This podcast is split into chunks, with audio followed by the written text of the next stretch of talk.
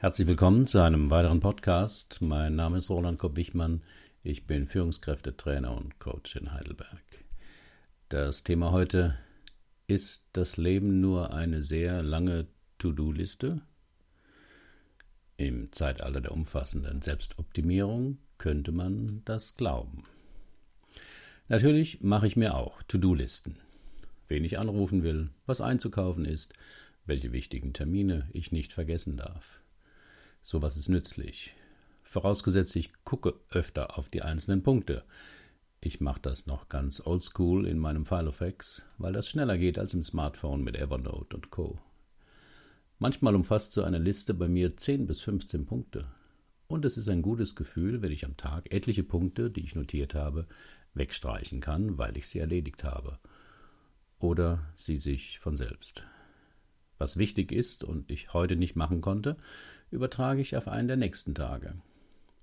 Dabei hilft mir oft das Eisenhower-Quadrat, also die Entscheidung zwischen wichtig und dringend.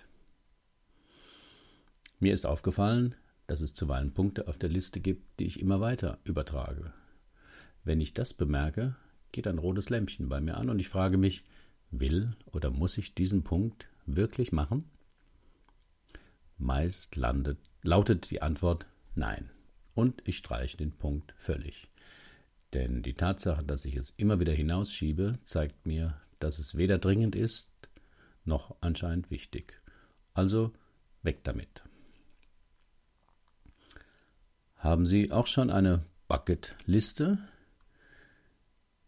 Doch dieser pragmatische Umgang mit To-Do-Listen ist ja was für Anfänger.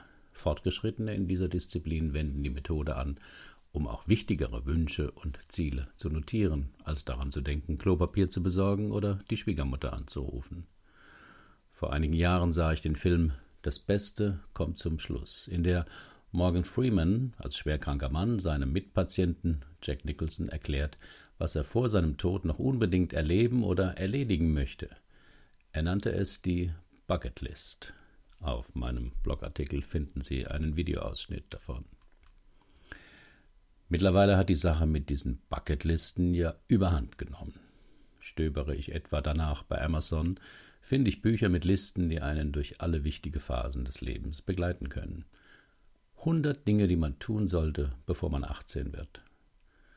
66,5 Dinge, die eine Frau im Leben machen sollte. 100 Dinge, die man einmal im Leben getan haben sollte. Die ultimativen 101 Dinge für alle, die nicht alt und langweilig werden wollen. Opa für Anfänger. 96 Dinge, die ein echter Opa können muss. Du lieber Himmel, können wir denn gar nichts mehr ohne Anleitung tun? Eigentlich schon.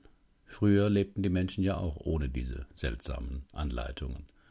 Aber in unseren modernen Zeiten ist eben oft gut nicht gut genug, so wie ja früher Menschen auch joggten, ohne es danach mit der entsprechenden App bei Facebook zu posten.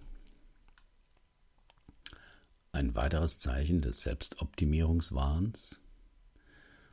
Vor ein paar Monaten hörte ich Amerika, im Amerikahaus in Heidelberg den Vortrag von Ariadne von Schirach. Sie redete manchmal etwas wirr und wurde mir auch zwischendurch zu erzieherisch, aber die Tendenz ihrer Aussagen fand ich schlüssig.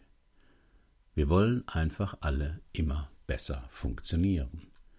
Nicht nur im Job oder als Eltern oder als Paar. Für jeden Lebensbereich gibt es Hinweise, wie man es besser machen kann. In diesem Blog ja auch immer mal. Daran ist per se nichts Schlechtes, sonst säßen wir ja immer noch vor der Höhle und würden rohes Fleisch runterwürgen. Den Unterschied macht, wie eigentlich immer im Leben, die Dosis das Ausmaß. Dreijährige lernen Sprachen oder ein Instrument. Der gymnasiale Zug wird auf acht Jahre verkürzt. Ganz Fortschrittliche messen mit einem Tracker ihre Schrittanzahl, den Puls und wie oft sie sich im Schlaf rumdrehen. Du musst funktionieren, ist das Motto unserer kapitalistischen Welt, in der vor allem Nutzen, Wettbewerb, Tempo und Effizienz wichtig sind. Und das Versprechen, Du kannst dich neu erfinden. Umstände und Einflüsse spielen kaum eine Rolle. Du bist der Gestalter deines Lebens. Und das unentbehrliche Werkzeug dieser unablässigen Bemühungen ist die To-Do-Liste. Je mehr Punkte Sie darauf schaffen, umso besser werden Sie sich fühlen, beziehungsweise steigen Ihre Chancen auf dem jeweiligen Markt.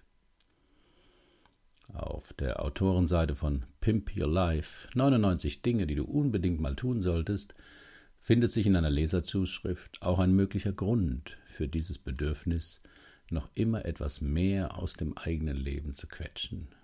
Zitat Der richtige Ratgeber gegen aufkommende Lebenslangeweile. Zitat Ende. Wie gesagt, nichts gegen Wünsche, die einen von irgendwoher anspringen und die man in absehbarer Zeit auch leben kann. Aber bitte keine To-Do-Liste, die mahnend am Kühlschrank hängt, was man im Leben noch erledigen sollte. Und wenn schon eine Liste, dann lieber eine To-Be-Liste, die einen erinnert, dass das Leben kein Parcours ist, den man bewältigen muss, sondern ein Wunder, das wir leben dürfen. Herzlichen Dank für Ihre Aufmerksamkeit. Bis zum nächsten Mal.